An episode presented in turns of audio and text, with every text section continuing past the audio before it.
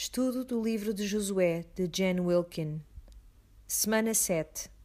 Vitória a norte e a sul. Então cá estamos nós, chegamos à semana 7.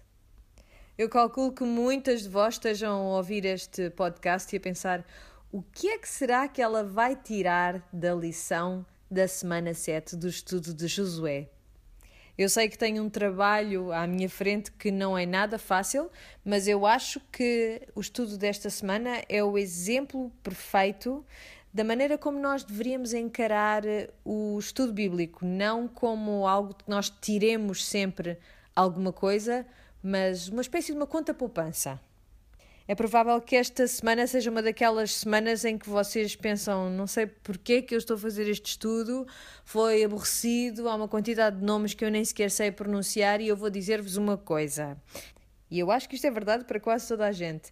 É que ninguém tem a certeza absoluta de como é que estes nomes se pronunciam. Por isso, quando me ouvirem dizer cada um destes nomes, tenham noção de que eu estou a inventar, mais ou menos, a maneira como eles se pronunciam. É quase assim.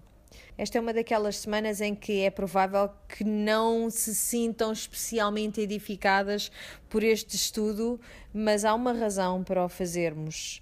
Principalmente porque há uma noção da ordem que existe no texto que se vai solidificar com o estudo desta semana. E aquilo que vai ficar evidente é que há uma intenção por trás daquilo que é dito. E eu penso que quando há essa intenção, isso ajuda-nos a olhar para as coisas com mais cuidado. É bem provável que esta semana vocês não deem muito valor a este estudo. É provável até que de hoje em diante, quando pensarem nesta semana, seja um pensamento do género: oh, semana 7 de Josué, não acredito que eu sobrevivi àquilo. Mas também é bem provável que daqui a uns anos a propósito de outra coisa qualquer, vocês se lembrem. Olha, eu até sei onde é que fica a porção do Reino do Norte, eu sei onde fica Canaã, eu sei onde fica esta ou aquela cidade. Eu percebo como é que a conquista aconteceu, por isso, esta semana o estudo teve muitos mapas, não é? Mas deixem-me já fazer um aviso legal. Isto não é uma coisa consensual. Há divergências entre os estudiosos em relação à localização exata de algumas das cidades de que nós vamos falar. Por isso é provável que isto sejam mais umas estimativas. Se um dia mais tarde virem em algum mapa a alguma cidade e digam: hum, Eu não tinha ideia que isto era aqui que estava, por acaso pensava que era noutro sítio. Se, estivermos a falar de Eglomo ou seja o que for, se acharem que está no sítio errado, enfim, tudo isto é debatível. Estamos a dar o nosso melhor, é só isso que eu vos posso dizer. Por isso, dê-nos aqui um descontozinho em relação àquilo que, que vamos falar aqui e, e das localizações precisas das coisas. Mas isto é um excelente exercício. Eu, na verdade, nunca tinha estudado assim a fundo a conquista do Norte e do Sul. Eu sabia que a nação de Israel tinha conquistado Canaã, mas não fazia ideia nenhuma de como é que tudo tinha acontecido. E ter uma imagem mais, uma coisa mais visual de como tudo aconteceu ajudou-me bastante. Por isso, vamos começar no início do capítulo 10. Na semana passada falámos sobre a história da conquista de Ai, e Ai era uma povoação pequena, era uma cidade pequena. Vimos que havia pecado no acampamento israelita, com a história de Acã, porque ele tinha escondido coisas que tinham que ser votadas à destruição e ele tinha-as guardado para ele. Vimos que depois disto todo o exército foi contra Ai e conseguiram derrotar Ai e vimos também a história dos gibionitas, eh, que eles lembram-se que fingiram que vinham de muito longe e conseguiram enganar Israel para formarem uma aliança com eles. Por isso, logo à partida, vemos esta aliança infeliz que eles vão ter que honrar, vai ter que ser. Por isso, no início do versículo 1 do capítulo 10, vamos ler. Quando Adonisedec, rei de Jerusalém, ouviu que Josué havia tomado Ai e a destruído totalmente, pois ele havia feito a Ai ao seu rei como fizera a Jericó e ao seu rei, e que os moradores de Gibeão haviam feito a paz com os israelitas e que estavam no meio deles, teve muito medo, pois Gibeão era uma cidade grande como uma das cidades reais, sendo ainda maior do que Ai, e todos os seus homens eram guerreiros. Sabem o que vai acontecer? Ele vai fazer uma aliança com estes cinco reis para formarem assim uma frente unida contra Israel. É isso? Não, é contra Gibeão que eles se vão unir, estes cinco reis. Aquilo que temos de entender sobre Gibeão são algumas coisas. Primeiro que tudo, Gibeão era como uma das cidades reais. E nesta semana vimos que estas cidades tinham reis, aliás, à semelhança de Ai e também de Jericó, mas não há indicação de que Gibeão tivesse um rei. Porque quando eles vieram fazer uma aliança com Israel, será que vimos algum rei a vir com eles a fazer aliança ou algum mensageiro no seu nome? Não, não vimos nada disso. Os estudiosos acreditam que ela era eh, como uma cidade real, mas não era uma cidade real. Era governada por estes guerreiros. Por isso, de certo modo, representavam-se a si mesmos, sem precisarem de nenhum rei para isso. Por isso, também precisamos de saber que hum, Gibeão era uma cidade que estava no topo de um monte, ao contrário de Jericó. Lembram-se que estava num vale. Mas Gibeão era uma cidade que ficava a cerca de um pouco mais de um quilómetro no topo de um monte. Isto a oeste de Gilgal. E nós vimos isso nos mapas de, desta semana de estudo. Por isso, Gibeão estava localizado num ponto alto. Isto, em termos de estratégia militar, é muitíssimo importante. Porque sabemos que quem quer que seja que esteja num ponto mais elevado em relação ao seu inimigo está numa situação de vantagem sobre o inimigo. E é por isso que Gibeão está localizado num ponto muito importante em termos geográficos e estratégicos. Aquilo que também aprendemos esta semana nos mapas é que estas cidades, Jericó, Ai e Gibeão, estavam eh, no meio caminho, digamos assim, entre o norte e o sul e, portanto, bloqueavam a passagem do norte para o sul e vice-versa. A conquista destas cidades era por isto muito importante. Vamos aqui para o versículo 6. Os homens de Gibeão mandaram dizer a Josué no acampamento em Gilgal: Não retires de teus servos a tua mão, vem depressa, livra-nos e ajuda-nos, porque se juntaram contra nós todos os reis dos amorreus que habitam na região montanhosa.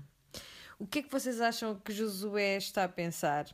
Quer dizer, ele acabou de assinar uma aliança com Gibeão. A tinta ainda nem está seca no pergaminho, por assim dizer, e já estão a querer recrutá-lo para os defender. É, tipo, oh, olha lá, Gibeão, é, é agora, agora é que a gente vai precisar da tua ajuda. E é por aqui que nós vemos que eh, Josué é de facto um homem de honra, não é? Porque quem é que iria defender eh, as pessoas de Gibeão se não fosse Josué? E ele poderia tomar essa decisão. Não vou defendê-los porque assim pelo menos livro-me deles, livro-me desta aliança, deixa-os serem atacados por outros. Mas não é isso que Josué faz. E se ele não fosse um homem de princípios, isto teria sido uma oportunidade excelente para ele se livrar desta aliança tão incómoda e inoportuna. E por isso ele faz aquilo que Josué costuma fazer. No versículo 7, Josué subiu de Gilgal, porque de facto eles subiram no terreno, com todos os homens de combate e todos os homens guerreiros.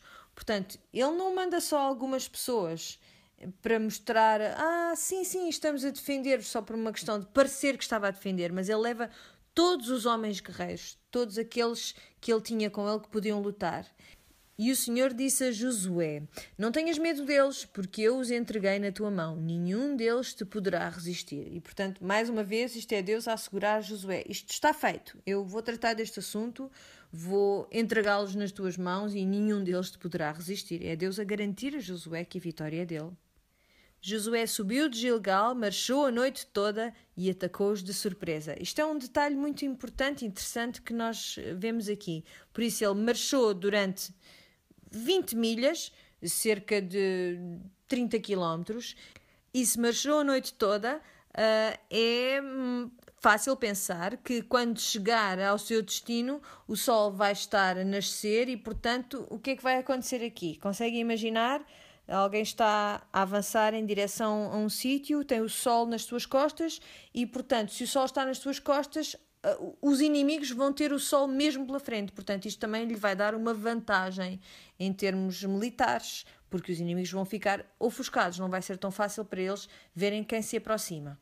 Portanto, ele não está a fazer isto assim só por acaso. Há uma estratégia que Josué tem em mente. E no versículo 10: E o Senhor os pôs em confusão diante de Israel, que os desbaratou com grande matança em Gibeão.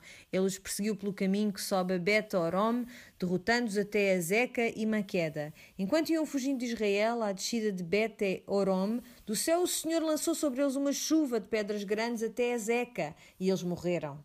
E a chuva de pedras matou mais pessoas do que os israelitas pela espada. Então, quem é que está a lutar esta batalha? É claro que nós sabemos que estes guerreiros de Israel estão em perseguição dos seus inimigos, mas é o próprio Senhor quem faz cair esta chuva de pedras e dá cabo dos inimigos de Israel. Por isso, eles têm os olhos ofuscados pelo sol e ao mesmo tempo começa a cair uma chuva de pedras que dá cabo deles. Isto lembra-me de uma história que me aconteceu. Há cerca de dois anos nós estávamos a sair de carro de uma localidade no Texas e de repente começa uma terrível chuva de granizo. E estávamos na minha carrinha que era relativamente nova e se calhar para algumas pessoas não teria sido nada de especial, mas eu não a tinha comprado assim há tanto tempo, as coisas ainda estavam muito bonitas, tinha uma entrada do USB para eu poder ligar os meus auscultadores. Ainda ninguém tinha vomitado lá dentro. Enfim, para mim ainda era uma carrinha que eu apreciava muito, ainda estava praticamente nova e nisto encontramos, demos de caras com uma chuva de granizo e as, as, as bolas de gelo eram do tamanho de uma bola de beisebol. Acabámos por encostar na berma da estrada e o som era tão alto, era uma coisa absolutamente uh, aterrorizadora. Eu só sei que eu desatei aos guinchos, aos gritos dentro do carro que nem uma miúda e os meus filhos estavam muito calados e aos tantas só os ouvia dizerem: Mãe, por favor, cala-te, controla-te. Ficas sempre neste estado quando alguma coisa ameaça riscar o teu carro. Eu só pensava: eu acho que nós não vamos conseguir sair daqui sem pelo menos partir um para-brisas. E o que é certo é que o para-brisas ficou mesmo rachado e uns dias mais tarde descobrimos que o carro estava bom para abate só. E quando eu me lembro dessa tempestade e eu leio esta história, eu penso: como é que deve ter sido para eles estarem nesta tempestade de granizo? Muito pior do que aquilo que aconteceu comigo, porque eu estava protegida pelo carro e eu consigo perceber perfeitamente como é que alguém pode ser morto por uma chuva de granizo como esta. Por isso, o Senhor faz chover este granizo e eles fogem num pânico e acabam por morrer. E depois no versículo 12 diz: Então Josué falou ao Senhor no dia em que o Senhor entregou os amorreus na mão dos israelitas. Na presença de Israel, ele disse: Sol, para sobre Gibeão, e tu, lua, sobre o vale de Aijalom. E o sol parou, e a lua se deteve, até que o povo se vingou dos seus inimigos. Isso não está escrito no livro de Jazar? E o sol parou no meio do céu, e não se apressou a se pôr quase um dia inteiro. E não houve dia semelhante a esse, nem antes nem depois dele, quando o Senhor atendeu à voz de um homem, pois o Senhor batalhava por Israel.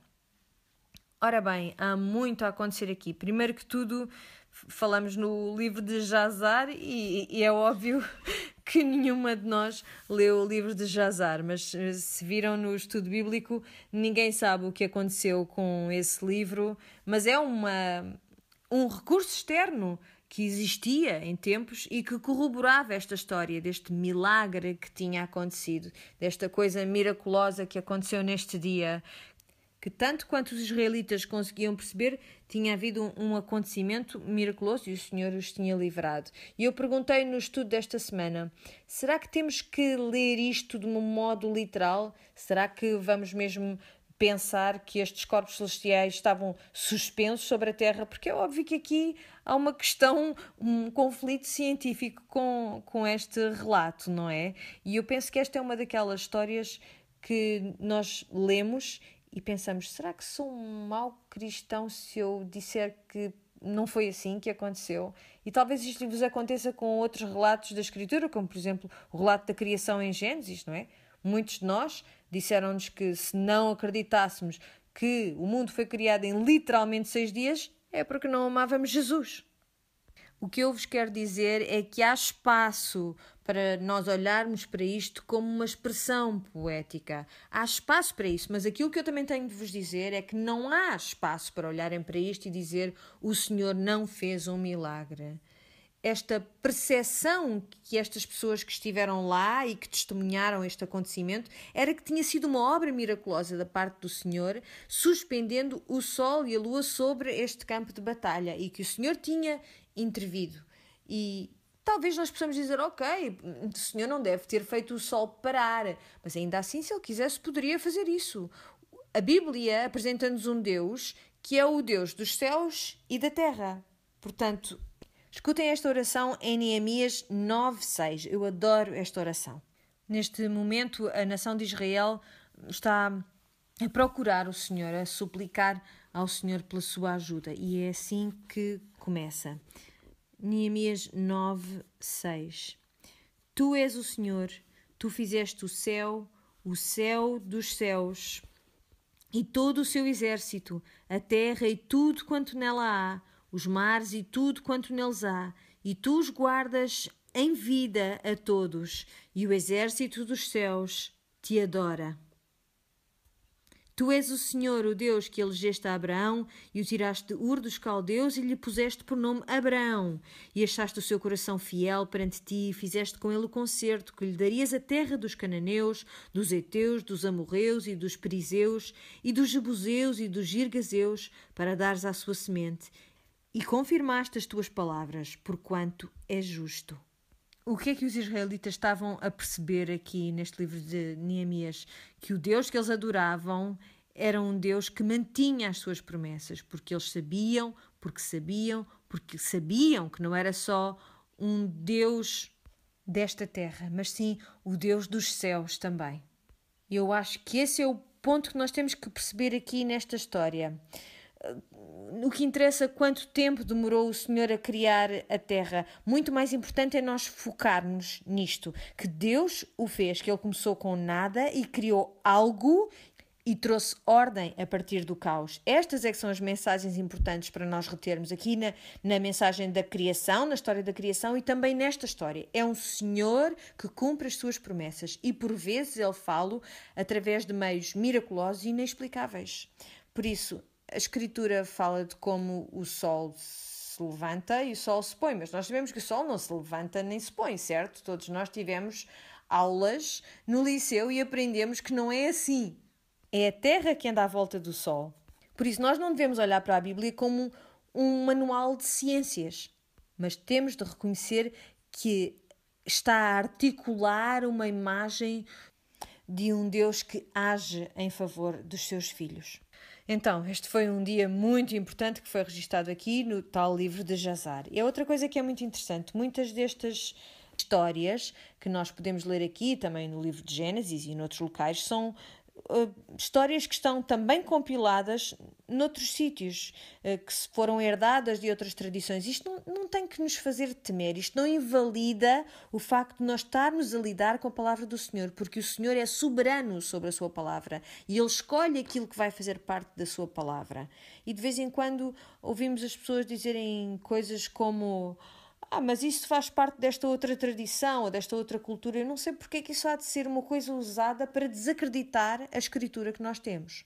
Porque o Senhor acabou por reunir estes relatos para que nós pudéssemos entendê-lo melhor. Bom, mas vamos lá ser sinceros. Vocês, quando leram estes capítulos que fazem parte do estudo desta semana, não pensaram que haveria provavelmente uma maneira mais resumida de contar aquilo que se passou? Será que não questionaram a escolha que o editor do livro de Josué fez sobre aquilo que devia fazer parte do livro ou que não deveria fazer?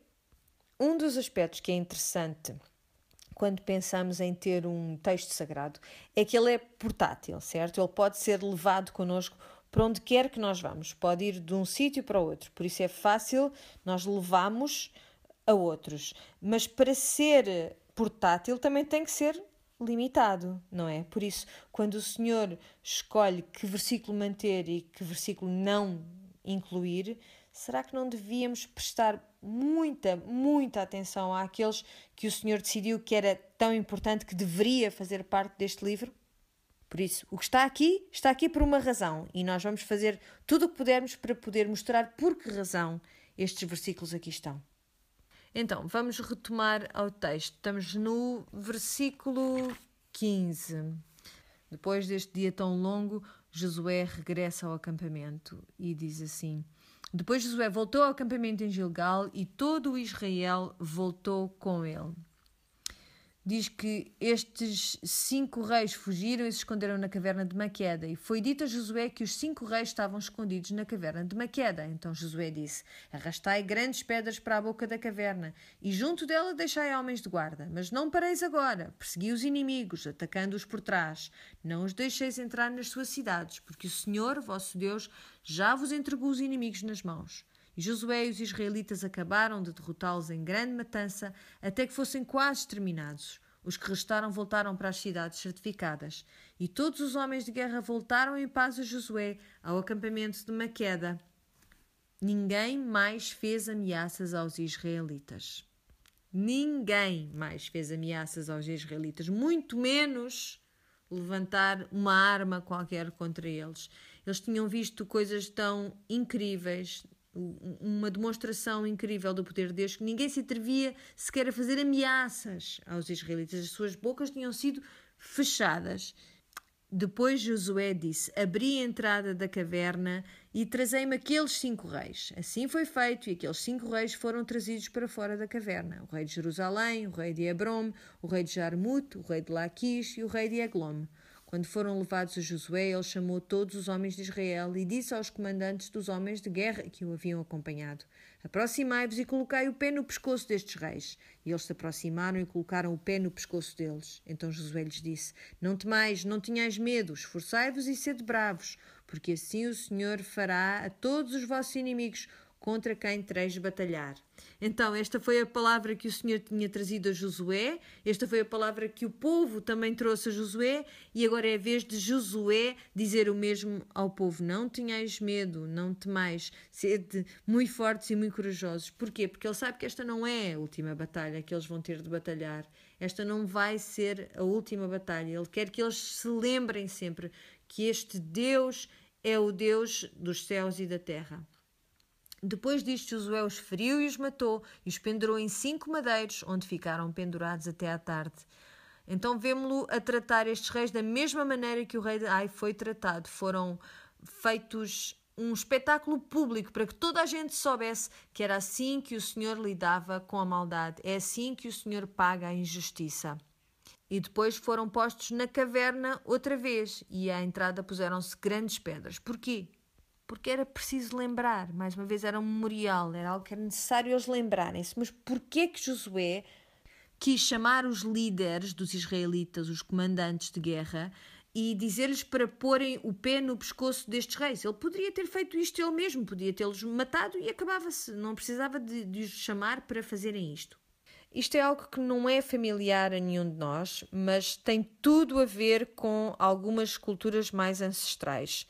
Por exemplo, há algumas gravuras, há frescos que fazem parte de um palácio sírio e estes frescos estão expostos no British Museum. Não sei se algum de vós já o visitou, mas tem coisas fantásticas lá. E neste fresco há uma imagem de um homem com o pé sobre o pescoço do seu adversário, alguém que ele que ele derrotou. Não só isto, há baixos relevos também no Egito que mostram o rei egípcio a usar as pessoas que foram derrotadas por ele como se fosse o seu repousa-pés. Ele tem os pés em cima deles, portanto, o seu ponto mais baixo, ponto mais baixo do corpo dele está por cima do ponto mais alto do corpo dos seus inimigos. Eles ajoelham-se e ele domina-os. Isto era uma imagem comum, era uma imagem do vitorioso, de alguém que estava por cima dos seus inimigos. Era algo muito familiar para estas pessoas. Era aquilo que os poderosos faziam para mostrar que eram de facto poderosos. Por isso, quantas vezes é que acham que um líder de Israel tinha feito isto? Nunca. Sabem que os israelitas foram sempre os mais fracos. Sabem quem é que estava muito familiarizado com este procedimento, só que como aquele que ficava por baixo e não que ficava por cima? Israel. finalmente Josué diz: é assim que a gente faz quando toma posse de uma terra. E eles não faziam a mínima ideia do que era serem proprietários. Eles tinham sido escravos, tinham sido tinham vagueado e agora, pela primeira vez, estavam a possuir terra, estavam como proprietários de alguma coisa e estavam a pôr a sua parte mais baixa em cima da parte mais alta daqueles que eles tinham conquistado, dizendo: agora somos nós que dominamos. E a nossa cultura também tem a sua própria cerimónia de vitória. Nós também temos estes códigos que todos entendem como sendo o vitorioso a declarar vitória sobre o derrotado. Agora imaginem, sendo alguém que tinha sido sempre dominado, de repente vê-se na posição de vitorioso. Mas o que é certo é que eles ainda não tinham conquistado a terra por completo e ainda assim já estavam a declarar a sua vitória. Porquê? Porque esta vitória foi-lhes dada, foi o que Deus lhes disse: Eu dou-vos isto nas vossas mãos. Por isso, Josué toma este tempo para lhes mostrar o que é ser líder. E isto é um exemplo também de um bom líder, porque eles nunca mais esqueceram disto que tinham feito. Eles participando fisicamente desta cerimónia, sendo participantes, eles iriam lembrar sempre, e isto nós fazemos também na igreja, não é? Quando tomamos a ceia, por exemplo, nós participamos fisicamente dela. Nós, quando somos batizados, nós estamos fisicamente presentes no momento do batismo. Porquê? Porque assim vamos lembrar-nos de certeza quando temos uma experiência física ligada a algo e assim vamos lembrar-nos desse algo para sempre. E segundo a história, estas grandes pedras ainda ali estão até ao dia de hoje. Estas uh, rochas, estas pedras ficariam então para sempre associadas a esta vitória sobre estes cinco reis. Foi neste local que nós soubemos que tínhamos vitória sobre os nossos inimigos. Por isso, depois destes cinco reis do sul terem sido derrotados, e no mapa vocês marcaram as diferentes cidades, temos Maqueda, temos Libna, Laquis, temos Eglome, temos Hebrom e, por último, Debir. Portanto, foram sete cidades e já sabemos que sete é um número com um significado especial. Diz-nos que poderiam ter havido mais, mas eh, o significado é que houve uma completa submissão da região aos israelitas. Por isso, falam-nos de sete cidades, dizem-nos o que Josué fez nessas cidades, e no versículo 40, do 40 ao 43, eh, são-nos dadas referências geográficas para toda a região. É claro que nós não sabemos onde é que isto é, até olharmos para os mapas que temos no estudo desta semana. Mas os israelitas sabem perfeitamente o que é que cada uma destas regiões corresponde. E finalmente, no versículo 43, diz: Então Josué e todo Israel com ele voltou ao acampamento em Gilgal. Chegamos ao capítulo 11, onde temos a conquista dos reinos que ficam a norte. Isto será uma situação muito semelhante. Acham que quando Josué começou esta empreitada, ele acreditou que iam tomar todos os reinos de uma vez? Que ele ia tomar Jericó, que ia tomar Ai? E depois, se calhar, pensou que iam lentamente, calmamente, de cidade em cidade, fazendo estas conquistas. Mas o que é certo é que conseguiu uh, derrotar cinco reis de uma vez e agora chegou a vez dos reinos ao norte. Por isso, no versículo 1 do capítulo 11, quando Jabim, rei de Azor, soube disso, enviou mensageiros a Jobab, rei de Madom, ao rei de Sinron, ao rei de Aksaf e aos reis que estavam ao norte, na região montanhosa, na Arabá, ao sul de Kineret, na Baixada e nos planaltos de Dor ao ocidente, ao Cananeu de Oriente e do Ocidente, ao Amorreu, ao Eteu, ao Perizeu, ao Jebuseu na região montanhosa e ao Eveu ao pé de Hermon, na terra de Mispá. Ou seja, basicamente ele está a dizer que a toda a gente que aconteceram coisas no sul e que, portanto, têm que se precaver daquilo que vem aí. No versículo 4, eles saíram com todos os seus exércitos, muita gente, uma multidão como a areia da praia do mar e muitíssimos cavalos e carros. Conseguem perceber isto para já? É muita gente, uma multidão como a areia da praia do mar. Isto já são más notícias. E depois temos muitíssimos cavalos e carros. Ou seja, está-nos a ser aqui uh, pintada uma imagem de muito poder. Isto deve ter sido algo aterrorizante. Isto, a situação era mesmo má. Temos cavalos e temos carros, e, e, este tipo de armamento era o mais moderno que existia no tempo. Isto indica que eles tinham tecnologia, que eles tinham uh, um bom financiamento dos seus exércitos, portanto, basicamente, que eram imparáveis. E lembram-se da última vez que houve cavalos e carros a virem atrás dos israelitas? O que é que eles fizeram? Nada. Viram-nos a serem engolidos pelas águas do Mar Vermelho quando elas caíram sobre eles, porque eram um adversário tão forte e tão uh, impossível de derrotar que teve de ser assim. Por isso, mais uma vez, vemos aqui muitíssimos cavalos e carros. Reunidos, todos esses reis foram e juntos acamparam perto das águas de Merom para batalhar contra Israel. Ou seja, isto era uma força tremenda que estava a juntar contra os israelitas. E porquê?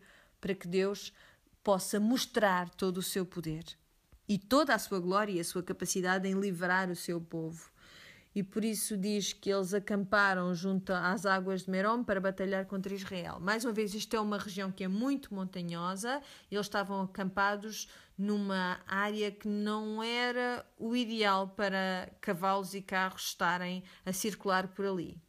Portanto, o que é que vai fazer Josué? Ele vai chegar lá antes que eles cheguem às planícies para que eles não tenham tempo de usar os cavalos e os carros. E no verso 6, e o Senhor disse a Josué: Não tenhas medo deles, pois amanhã, esta hora, eu os entregarei todos mortos a Israel. Tu lhes aleijarás os cavalos e queimarás seus carros. primeira vez que eu li isto, eu pensei: isto é uma instrução que Deus está a dar a Josué e não me agradou muito porque não soa bem, não é? Aleijar os cavalos parece uma coisa mesmo muito má para os pobres bichos. E de certo modo é, é uma instrução, é o que Deus lhes diz para fazer, mas ao mesmo tempo também lhes está a dizer: é isto que vai acontecer.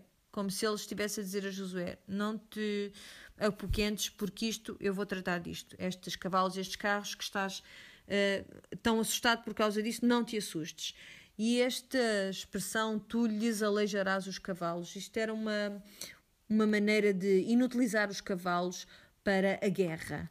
Outra maneira de o dizer é jarretar os cavalos, mas não os matavam. Por isso, se preocupam com o bem-estar dos bichos, como eu, uh, fiquem sossegados em relação a isso, porque eles não os mataram.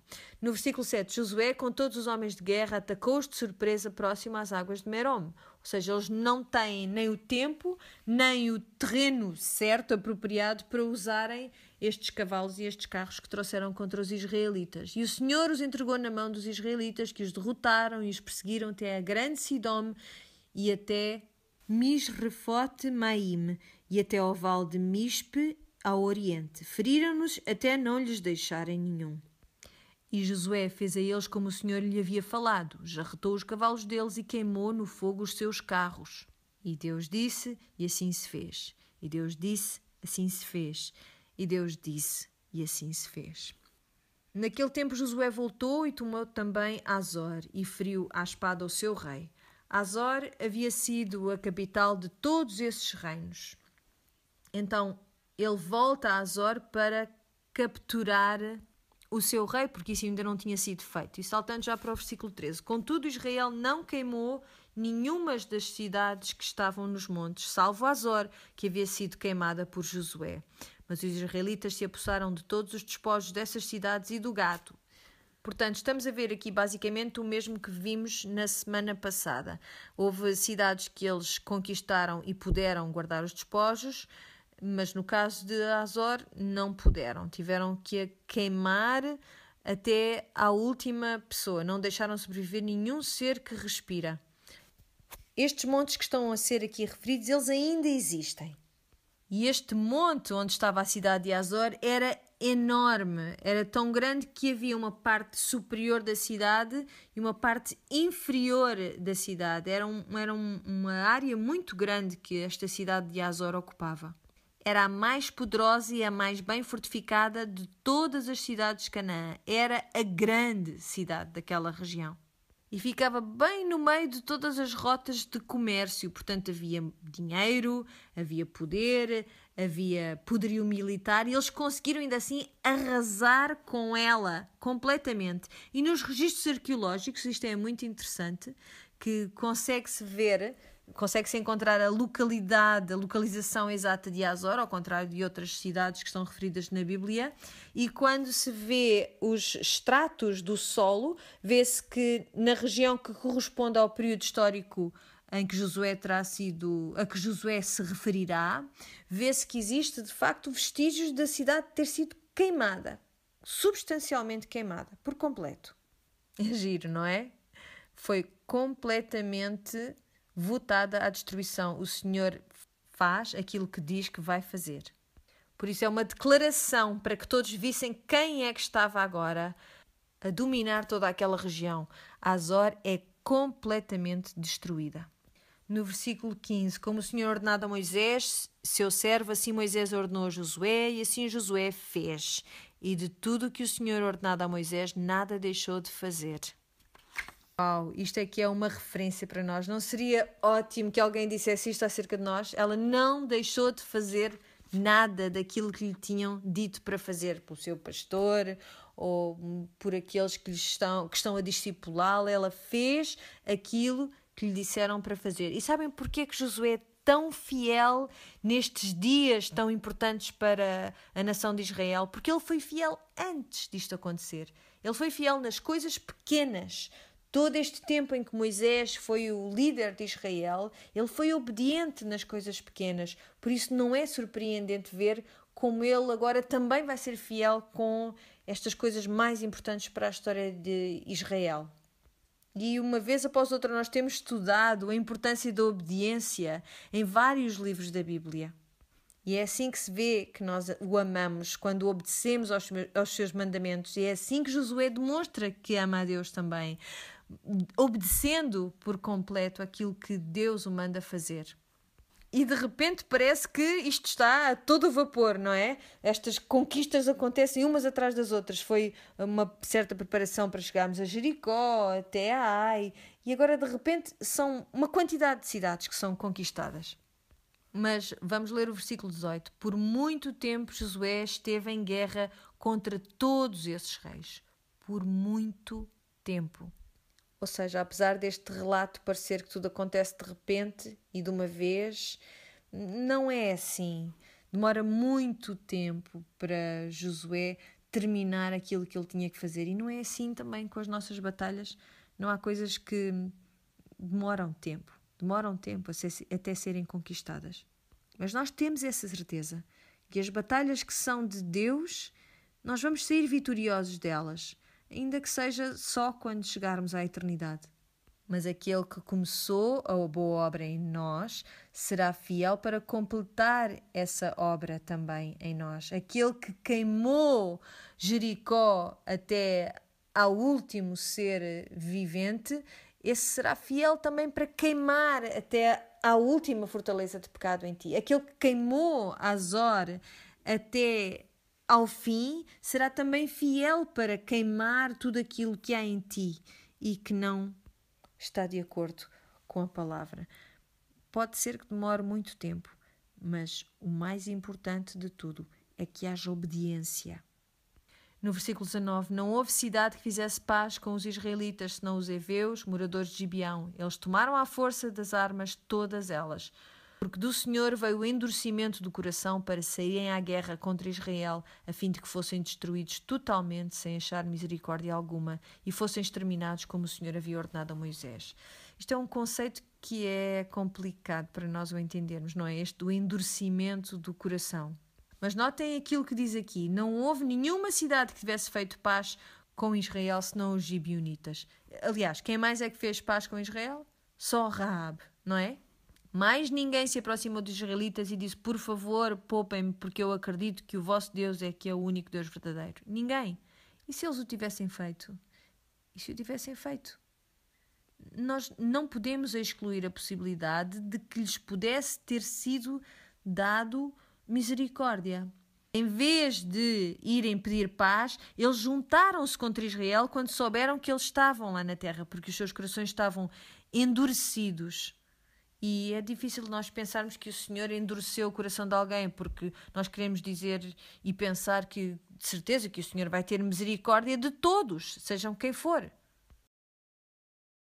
Mas há uma ilustração muito conhecida que é aquela que retrata o Senhor como sendo o oleiro e nós os vasos de barro. Agora pensem nisto.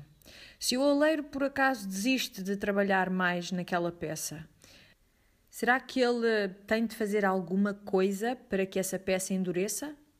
Não, certo? Ele deixa ficar o pedaço de barro informe sobre a roda e por simplesmente não lhe toca mais. Se ele quiser, ela endurece por si mesma.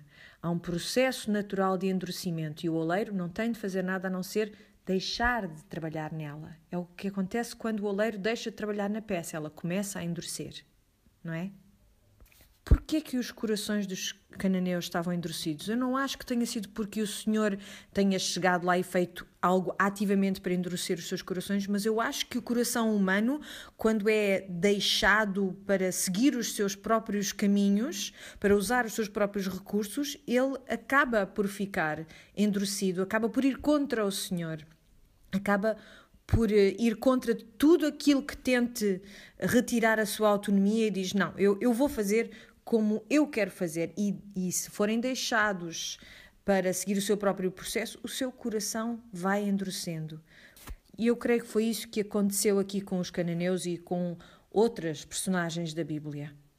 E o Novo Testamento utiliza também o termo eh, entregá-los aos seus próprios desejos, às suas próprias concupiscências. Eu penso que foi isso que aconteceu aqui.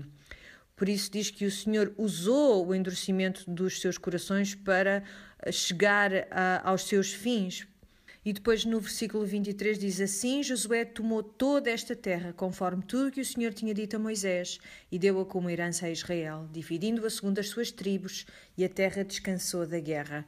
E é disso que nós vamos tratar nas próximas duas semanas. Eu sei que vocês mal podem esperar por este estudo em que a terra vai ser dividida pelas diferentes tribos.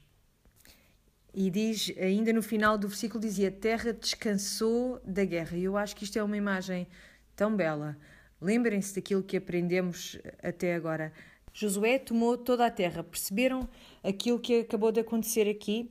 Ao longo deste estudo, nós temos várias vezes mencionado Gênesis 15, do versículo 18 ao 21, em que Deus diz: Eu te darei a terra. E aqui estamos nós, em Josué, capítulo 11. Está terminado. Aconteceu. Ao fim de centenas de anos aconteceu aquilo que Deus disse que ia acontecer. Anos de escravidão, gerações e gerações à espera de, do livramento desta opressão, e o Senhor disse: E assim se fez, e a terra descansou. Nós temos falado sobre esta palavra descanso e cada vez que vocês a ouvem é melhor que prestem atenção, porque de cada vez que se menciona esta palavra descanso há uma reminiscência da narrativa da criação que aconteceu em Gênesis com esta conquista de Canaã, ainda que quando a lemos pareça que haja muita desordem e muito caos, o que é que está a acontecer? O que é que está a acontecer estas forças do caos nesta terra? Elas estão a ser aniquiladas. Deus mais uma vez traz ordem ao caos. Ele está a separar a luz das trevas. Ele está a delinear as fronteiras entre o bem e o mal, e é isso que vamos continuar a ver nas próximas semanas. É uma narrativa da criação da nação de Israel, neste caso. Mas a ideia é esta: está terminado. Está terminado e vamos ver que está terminado na cruz e está terminado novamente em Apocalipse 21, quando os novos céus e a nova terra são feitos, são criados e ele volta a dizer: está terminado, está finalmente terminado. E aqueles que nós conquistamos estarão finalmente debaixo dos seus pés, não só figurativamente, mas de todas as maneiras no início do capítulo 12, vamos lá. Capítulo 12, quando temos todas estas listas de vários reis. Não sei se repararam no início do capítulo 12, houve um, uma referência aos reis de Siom e de Og. As duas tribos e meia receberam a sua herança, não é? É isto que está aqui a acontecer. E começa então a falar de Siom e de Og, e sabem que Siom reinava na parte sul e Og reinava na parte norte. Isto soa-vos familiar? Primeiro é-nos narrada a conquista que acontece de Oriente para Ocidente e agora é-nos narrada a conquista que acontece de Sul para Norte. Conforme entrarmos nesta questão da divisão da terra, nós vamos ver uma coisa acontecer com frequência. Ele fala constantemente na questão das duas tribos e meia. Mas porquê é que isto, porquê é que isto, isto é falado tantas vezes? Eu acho que nós conseguimos compreender a importância disto. Ele está constantemente a lembrar as pessoas de que uh, fazem parte de um todo. Não são duas nações a viver cada uma de um lado do rio. Vocês são uma só nação debaixo do mesmo Deus. E têm esta terra porque eu vos dei esta terra. Por isso, vamos terminar com esta lista na segunda metade do capítulo 12. E é uma lista muito estranha para nós, muito contra a cultura, não é? Faz-se aqui um cômputo dos diferentes reis que foram derrotados, das terras que foram conquistadas. É uma espécie de uma checklist. E porquê é que isto está aqui? Porquê é que o editor não tirou esta parte do livro? Porque quando nós lemos isto, nós sabemos que rei após rei após rei caíram por causa da fidelidade do nosso Deus. Então, um registro da fidelidade de Deus, uma vez após outra após outra, e assim eles conseguem saber e ter a certeza de que um a um foram todos derrotados. Porquê? Porque haveria mais reis que iriam seguir-se a estes, mais reis que teriam de ser derrotados.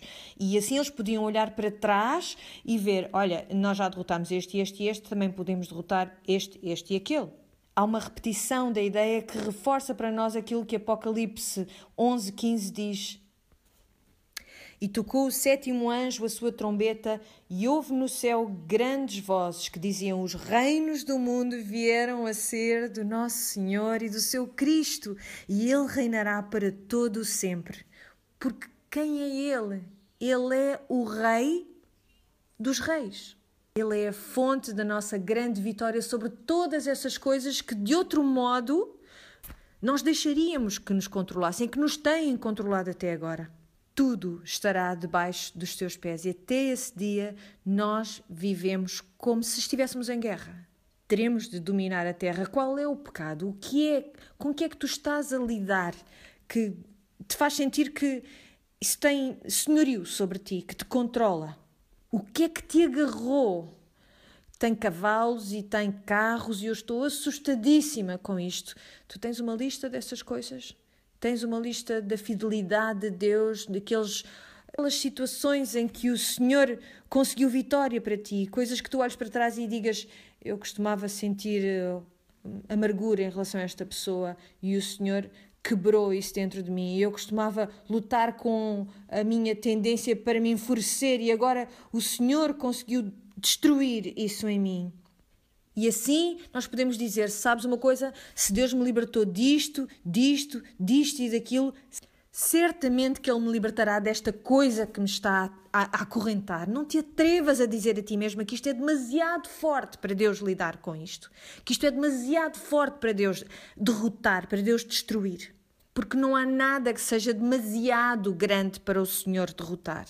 Ele é o Senhor dos céus e da terra, e por isso, conforme chegamos ao fim do estudo desta semana, eu vou pedir-te que faças uma lista. Será que tu podes compor o teu próprio livro de Josué, capítulo 12? Não é um capítulo inútil na Bíblia, não é chato. É um recontar da fidelidade de Deus. É um registro disso, da fidelidade do Rei dos Reis. Tu tens isto, tu conquistaste isto. Quer tu sejas um crente desde Jericó ou que já tenhas sido crente desde há muito tempo, tu tens uma lista. Tu tens uma lista. Faz o teu próprio memorial e lembra-te, porque a batalha pertence ao Senhor. Vamos orar?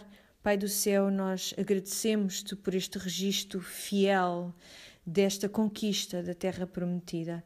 Nós agradecemos-te porque tu disseste e assim se fez. Nós agradecemos-te pelo testemunho fiel de Josué, que era obediente mesmo quando foi muito difícil e mesmo quando demorou muito tempo e mesmo quando ele estava terrivelmente assustado, Senhor. Ajuda-nos a tomarmos posse destas palavras que tu lhe disseste a ele, ser muito forte e muito corajosa. Ajuda-nos, Senhor, a descansar no conhecimento de que aquele a quem nós chamamos Pai, nós também lhe chamamos Rei. E nós pedimos-te estas coisas no nome de Jesus. Amém.